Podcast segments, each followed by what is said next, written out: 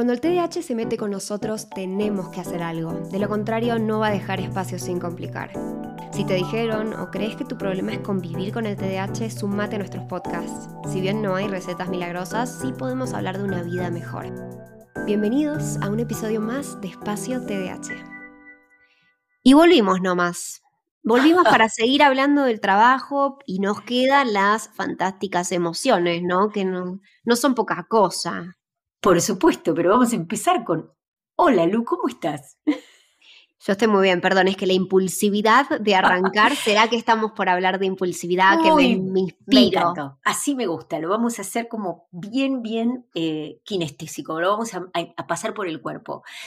Yo pensaba en esto, por eso dije esto al final del anterior episodio, que hay dos cosas en el TDA. Tenemos por un lado la disfunción ejecutiva, que todo el mundo ya a esta altura son expertos los que están escuchando este podcast, ¿no? Los olvidos, la desorganización, el mal manejo del tiempo, la falta de planificación, toda esa parte, mi memoria de trabajo, me olvidé lo que tenía que hacer, todo eso genera un gran problema en todos los trabajos, ya sea que trabajes en relación de dependencia, ahí ojo, te despiden, o en tu propio trabajo porque no avanzás o vas para atrás y te sale costosísimo. Hay gente que invierte y pierde todo lo que invirtió por ese tema. Pero la otra cuestión del TDA, la otra dimensión, es la disregulación emocional. Y ahí digo, wow, eso sí que es una bomba de tiempo en un trabajo. ¿Vos sabías, Luke, que em, muchas de las personas que tienen TDA son despedidas de su trabajo por ese tema? Me, imagino, me imagino que debe ir por ahí la cosa. O tienen tantos conflictos interpersonales que terminan renunciando o se van cuando tal vez en un impulso se van cuando tienen todo por cobrar o una familia. Entonces es muy costoso no poder manejar las emociones en el ámbito laboral. Y me imagino que de golpe, capaz de un día para el otro, te despertás, tenés un mal día en el trabajo y decís, ¿sabes qué? Me voy y no lo pensaste, no lo pensaste ni un segundo. O capaz, no sé, a mí me pasa mil veces que me hablan mal clientes y obviamente uno nunca le puede hablar mal a un cliente. El cliente siempre tiene la razón por más de que te esté diciendo algo que es completamente ilógico. Pero bueno, obviamente siempre tiene razón. Y la verdad es que yo hay veces que estoy como, Luli, contenete, contenete, contenete, por favor, sonreí, no pasa nada, no, no, no hay problema, pero me cuesta, me cuesta no responder. Bueno, parte de esto creo que es, eh, es muy interesante porque primero para toda nuestra vida, como vos hablas en todos los contextos, eh, manejar nuestras emociones es necesario porque si no terminamos pegando portazos en todos lados, ¿sí? En un matrimonio, entre las amistades, el trabajo es uno de los lugares donde más pasamos horas en nuestra vida. Entonces, por ahí tendríamos que ver me parece que uno de los temas que nos lleva a no poder manejar las emociones tiene que ver con esa baja tolerancia a la frustración y esa rigidez, ¿no? My way or the highway. Entonces, o se hace de esta manera o no se hace. Y ahí viene el quiebre, ¿no? Por ejemplo, ¿qué te parece ese punto? No nos ponemos de acuerdo y yo digo que no y no me torces a mí la mano, se acabó y eso es lo que yo digo y entonces portazo. Eso es un gran problema. Y eso obviamente hace que sea imposible trabajar en equipo, que generalmente los trabajos en relación de dependencia eh, requieren cierto trabajo en equipo. Es muy importante que puedas hablar, comunicarte y que puedas admitir diferentes puntos de vista, ¿no? Hay mucha gente que dice, yo sé trabajar en equipo, tiro las líneas, le digo a todo el mundo lo que tiene que hacer y ya está. ¿No? Eso es trabajar en equipo. Nos cuesta a las personas con TDAH trabajar en equipo. Sabes que el otro día estaba trabajando en un video Em, sobre cómo mantener amistades para niños. Em, y uno de los puntos era que cuando están haciendo trabajos en equipo, capaz que le preguntes al otro también qué piensa, que lo dejes participar. Y yo pienso, wow, esto que le iba a decir un niño es recontra trasladable a un adulto, porque hay veces que no nos damos cuenta, podemos monopolizar toda una conversación, podemos tener cero registro de lo que le está pasando al otro con lo que yo estoy diciendo y directamente, chau, o sea, no admití nada de lo que vos dijiste, yo di, mi idea y no, no hubo cabida para que vos hables. Bueno, entonces ese es uno de los puntos, dijimos la impulsividad y ahora traemos algo de las funciones ejecutivas que también se mete acá, que tiene que ver con la flexibilidad, ¿sí? El poder admitir otro punto de vista, habla de esa forma más madura de pensar, ¿sí? Hacer la verdad podríamos elegir un poco cada uno y que el trabajo nos represente a los dos. Eh, me parece que eso es súper importante porque yo me acuerdo, hay varias cosas que me surgen en este momento. En uno de los talleres que hicimos en, en, en Hurlingham, me acuerdo que el trabajo práctico entre las personas, una de ellos era mi hermano, eh, que también tiene TDA. Eh, saludos a, a, Nor, que está por ahí. Pero estaban tratando de hacer un trabajo en equipo, que esa era la consigna, en un, en un telgopor, haciendo algo entre los dos. ¿Sabes cómo se terminó? Entre dos muy impulsivos, ¿no? Lo, lo partieron al medio y cada uno hizo el suyo. Fue muy claro, fue muy visual la situación mm. de no puedo ceder. Eh, entonces, a veces tenemos que ir un poco más allá. ¿Qué necesitamos para poder consensuar con otro? Y ahí vamos al tema de la comunicación, que es tan tan importante. Por ahí no escuchamos la posición del otro. Creemos que escuchamos, pero no la escuchamos. No incorporamos nada de lo que el otro dijo, no tuvimos nada en cuenta porque nos criticó o porque criticó nuestro trabajo. Entonces, pensemos que ese momento de ira o de enojo, de baja tolerancia a la frustración, puede destruir todo lo que construimos hasta ahí. Todo lo construido se te puede ir en un segundo. Es que imagínate una contestación mala a tu jefe, un cliente, y, cuando digo mala puede haber un montón de opciones dentro del espectro, o sea, podés ser hasta violento, podés eh, verbalmente ser violento, digo... Te cuento algo por ahí sin nombres, porque así es como debe ser. Eh, yo tuve otra vez un paciente profesional, muy exitoso, trabajando en un sitio muy prestigioso, que se enojó y tomó un bat de béisbol y rompió el escritorio de su jefe, de vidrio. Wow. Nunca más. Nunca más trabajó ahí. Entonces, ¿qué pasa? Nunca más trabajó. Punto. A ver, ¿cómo levanto yo semejante cosa? Y eso fue un momento de que, de ira, de impulso, de no lo, no lo banco, vas a ver. Entonces digo, me parece muy importante el manejo de las emociones. Y por otro lado, hablaría de otra que pareciera ser más light, pero que no es tan light, me tocó en lo personal, me ayudó mucho la medicación. Pero yo, sobre todo en el hospital, cuando estaba en el Borda, no podía hablar de cosas que me impactaban sin ponerme a llorar. Entonces tenía un problema, también mi labilidad emocional, era, yo era muy pasional con las cosas y como eh, juntaba ropa, hacíamos rifas, traíamos para los pacientes y si eso no funcionaba, yo fui a hablar varias veces con el director del hospital, que fue el doctor Fernández Amayo, que me había aceptado en el curso superior, otra historia para otro día bruta honestidad con él, em, eh, él me dijo, doctora, si usted quiere hacer algo, hágalo personal. Si usted quiere lograr algo personal, porque yo iba y me ponía a llorar porque nadie me acompañaba, todo el servicio hacían otras cosas. Entonces yo me acuerdo, pero todo eso era una llanta, yo llorando, ¿no? Eh, y yo decía, pucha, yo quiero ser más madura, porque cuando el tema es importante lloro? Después pude, porque no podía establecer una discusión tampoco de pareja sin llorar. Entonces yo digo, Qué importante en el trabajo establecer nuestros términos, poder plantear cuando hay algo que no queremos, pero no llorando, ¿no? No, y aparte imagínate, o sea, yo, eh, nada, o sea, me siento muy identificada, no, nunca me ha tocado llorar todavía en un trabajo, pero sí lloro en todos los ambientes, eh, los, los demás que quedan sí lloro todos, así que nada, yo amo llorar, pero sí, obvio, hay momentos en los que no está bueno y no es productivo para una situación. Em, y creo que hasta a una mujer, si nos podemos hablar de una mujer en particular, le puede perjudicar mucho en un trabajo ponerse a llorar. En un momento le puede sacar credibilidad, le puede sacar eh, madurez. Digo, no, no digo que te lo, te lo saques, sino que la madurez que te otorga el otro, la mirada del otro, eh, de vos, es, ahora es menos, es diferente, ¿no? Em, y bueno, y ni hablar si sos hombre, o sea, ni me imagino, los hombres con el tema de llorar hay un estigma terrible, así que no, no me quiero ni poner a pensar en eso, pero sí, obvio, puede ser un problema, puede ser un o sea que Para los dos lados, ¿no? Pues yo ya conté que me costaba mucho enojarme, y evidentemente no iba a, ponerme a enojarme, pero sí ese tema era un problema, porque no podía plantear aquellas cosas que eran importantes para mí sin llorar. A mí la medicación eso me ayudó un montón. Pero hablando de todo esto, yo digo que en el fondo, si nosotros queremos enviar un mensaje a todos los que nos escuchan, porque creo que es una gran pregunta, ¿no? A mí cuando me dicen algunos chicos, yo no sé todavía qué estudiar, yo digo, antes de pensar en qué estudiar, pensá y visualizate, imaginate, cerrar los ojos y hasta imagínate dentro de 10, 15 años dónde estarías, cómo estarías vestido, dónde te gustaría, te gustaría manejar un auto, cómo sería esa imagen dentro de 10, 15 años. Si es, por ejemplo, una mujer y me dice, yo estaría con unos tacos largos, bueno, si estás así con tacos, educación física no es la profesión para vos, ¿no? O sea, que empecemos a visualizarnos como dónde nos gustaría trabajar, porque es una forma de vivir, va a ser mucho en nuestra vida, entonces vamos a tener que tener esa elección muy clara. Y si no nos gusta, siempre estamos a tiempo de cambiar. Todos saben que yo hice ginecología y me fui, ¿no?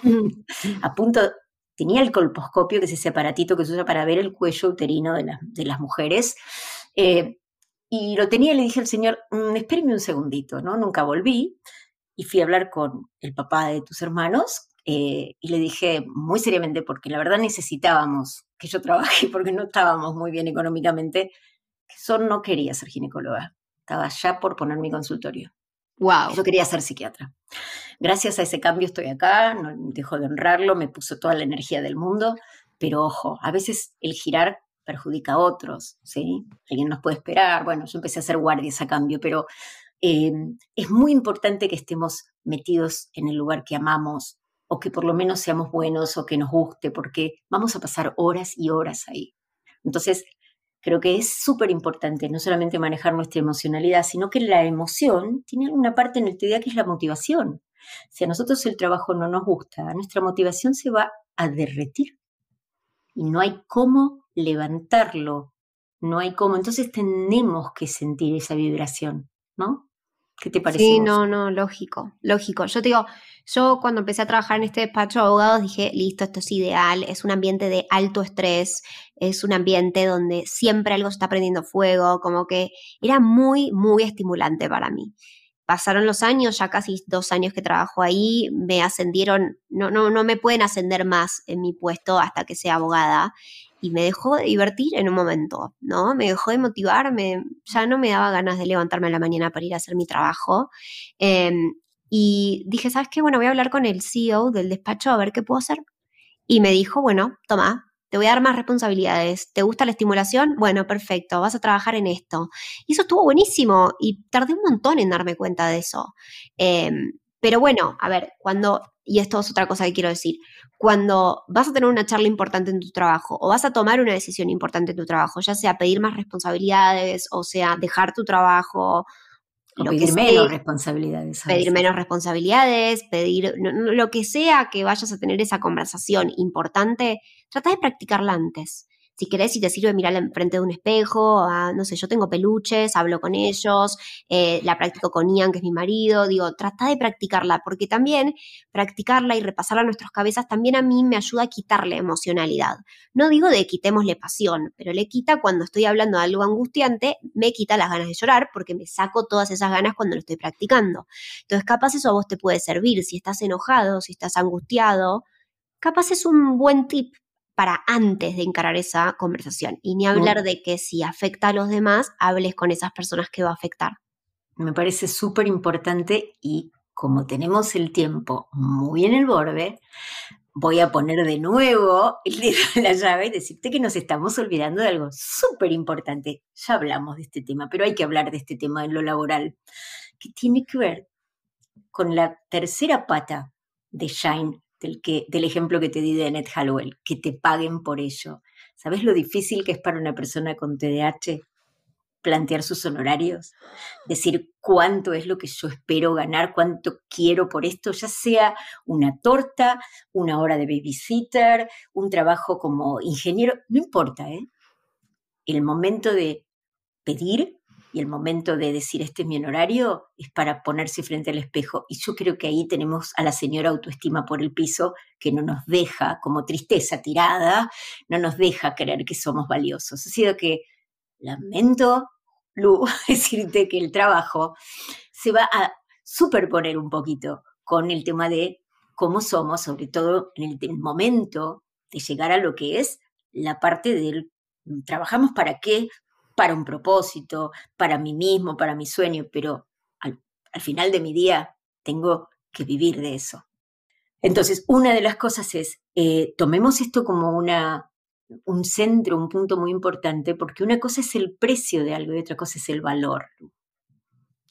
Yo puedo tener algo de un precio muy alto y un valor muy bajo. Y algo que tiene un valor que es altamente valioso y su precio es muy bajo. Ojo con eso, nosotros vamos a poner el precio de acuerdo al valor que creemos que tiene esto que estamos haciendo. Todo un aprendizaje, el de nuestro valor. con el tema de la autoestima del TDAH, ni hablar de poner un número, es como que es un tema que no, no, no sé, lo, volveremos a transitar en un capítulo más adelante, cuando capaz yo lo tenga que vivir porque tenga que poner un precio a, a mis coaches. Hay muchas veces que sabes lo que digo, que a veces me sirven las imágenes como para tener pensada la respuesta, ¿no? Alguien te dice, bueno, yo no te puedo pagar hoy, eh, sea lo que sea, ¿no? Yo digo, bueno, vos vas, vas al supermercado y le decís a la cajera, mira, me lo llevo, no te puedo pagar hoy. ¿Pasás? ¿Podés hacer eso en Carrefour, en Jumbo, en Coto, en, en Costco? ¿Le decís? Mañana vengo, uno de estos días voy. Es que pasa que, ¿sabes qué? Me tuve que comprar un sillón. ¿Le Inimaginable. No, entonces al profesional tampoco. O lo avisás antes de entrar. Si esta es una opción, puedo hacerlo, lo preguntás y no es que después lo haces. Entonces, tenemos que saber qué hacemos en esos casos porque yo soy la persona que digo, mm, esto no puede ser, ¿no? Entonces, hablar de dinero es muy importante, el dinero no nos define, pero sí marca lo que mi trabajo vale. Y en definitiva no deja de ser parte de la motivación también al final del día. Eso no, no nos hace malas personas. No, va a pagar mis vacaciones, va a pagar lo que sea, va a pagar mis... A ver, yo a veces digo, esto es importante, mis hijos también tienen que vivir, no solamente los hijos de la persona que hoy no tiene para pagar. ¿Sí? Entonces yo digo, es muy importante tener presente que hay, que hablar de dinero, hay que sentirse cómodos hablando de dinero y eso no significa que tenemos que ser accesibles para todos y todo. Todo no es igual. Lógico, lógico. Y si te toca pedir un aumento de sueldo, si te toca pedirlo, anda a encararlo. Yo me acuerdo la primera vez que lo pedí, me acuerdo que la chica de, recursos humanos que, eh, a la que se lo pedí me dijo, ¿por qué te mereces el aumento? Y me hizo hacerle toda la explicación. Y me dijo, ¿sabes por qué te hice hacer esta pregunta? No porque yo no lo crea. Yo sé que te mereces este aumento y mucho más. Pero porque vos no parece que lo entendés. Porque lo pedís desde un lugar de mucha vergüenza. Y me dijo, no deberías tener vergüenza por pedir que te recompensen por un muy buen trabajo que haces. Una última cosa. Siempre vamos a terminar tarde con este tema. A mí me costaba mucho poner honorarios trabajando sola y me costó mucho encontrar una terapeuta que me acompañara a mí. Era difícil medicar a Norma y ahí nadie sabía de TDAH. encontré una doctora absolutamente alucinante y Lucila es un sol de persona. Pero la primera entrevista no me la cobró porque yo era médica, una buena forma de aprender eso. Y la segunda era el doble que la mía. Y cuando lo vi dije, wow. Pero yo, claro, yo necesito una persona que sepa esto y wow. ¿Qué dije? En el primer momento es no voy a poder. Y en el acto subí al auto y dije, Norma, aumenta tus honorarios. ¿Qué es lo que tenés que hacer? Esto es lo que vos necesitas y vos tenés que poder hacerlo. Me ayudó mucho eso. A veces no es que eh, las cosas son caras, tenemos que ingresar más dinero para hacer eso que queremos. Yo hice lo mismo cuando pedí ese aumento, esa historia que te acabo de contar fue para pagar coaching y les pedí exactamente lo que salía coaching. ¿Viste? Em, y, nada, y fue una maravilla porque dije, ¿sabes qué? Yo me merezco tener esto. Ellos necesitan que yo vaya a coaching, lo necesitan para mi productividad y, está perfecto. Y se los vendiste bien. Se los y está bien. hay que ir a buscar lo que, lo que necesitamos y hay que aprender a valorarnos y de eso se trata. Son muchas cosas, pero eso es todo el episodio de hoy, chicos. Sí, me parece que podemos seguir hablando de esto porque la autoestima nos quedó colgada, Lu. Así que bueno. Siempre algo nos va a quedar colgado en este maravilloso y fantástico mundo del TDAH que abarca todo, todo, todo, todos los rincones de tu vida. Si te gusta este podcast, obvio que te podés suscribir, nos podés tirar un comentario en YouTube, nos podés poner un review en Apple Podcast, nos podés poner unas cinco estrellas en Spotify o en donde quieras, un me gusta, suscríbete. Son tantas las plataformas que me cuesta. Pero bueno, desde donde estés espero que lo hayas disfrutado y me encantaría que nos escribas y nos cuentes qué te pasó con este episodio y si hay algo de lo que quieras que sigamos hablando del tema trabajo y TDAH. Pero bueno, otro episodio más, eh, otra hora muy feliz. Gracias Ma por este episodio fantástico y nos vemos en la próxima. Nos vemos Lu, gracias. Bye bye. Chao, chao.